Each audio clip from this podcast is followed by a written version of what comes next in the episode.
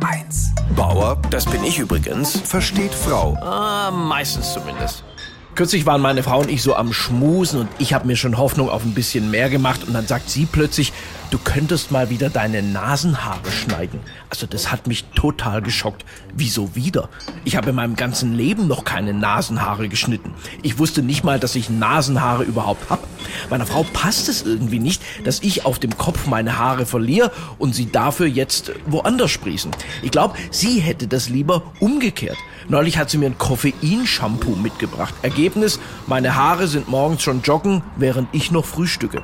Ich verstehe ja selber nicht, warum mir Haare aus der Nase wachsen. Ich meine, bei Ohrhaaren ist das klar. Frauen reden zu viel und wenn sich der Mann im Alter dagegen nicht mehr wehren kann, wachsen die quasi als äh, Schalldämpfer.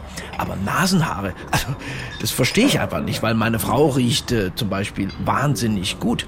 Jedenfalls verlangt sie, dass ich meine Nasenhaare jetzt entferne und ich habe ehrlich gesagt keine Ahnung, wie das geht. Mein echte Kerle werden die wahrscheinlich rausreißen oder mit dem Grillanzünder abflemmen. Aber sie meinte, da gäbe es so Nasentrimmer. Damit fährt man so ins Nasenloch rein, mäht einmal ordentlich durch und danach ist alles spiegelglatt. Aber das kommt nicht in Frage. Dann rutsche ich ja beim Popeln immer weg. Und ich habe jetzt beschlossen, meine Nasenhaare bleiben. Die erfüllen nämlich auch eine wichtige Aufgabe im Körper. Sie filtern Viren und Bakterien aus der Luft. Nasenhaare schützen die Lunge auch vor Feinstaubpartikeln. Zusammengefasst kann man sagen, Nasenhaare verlängern mein Leben.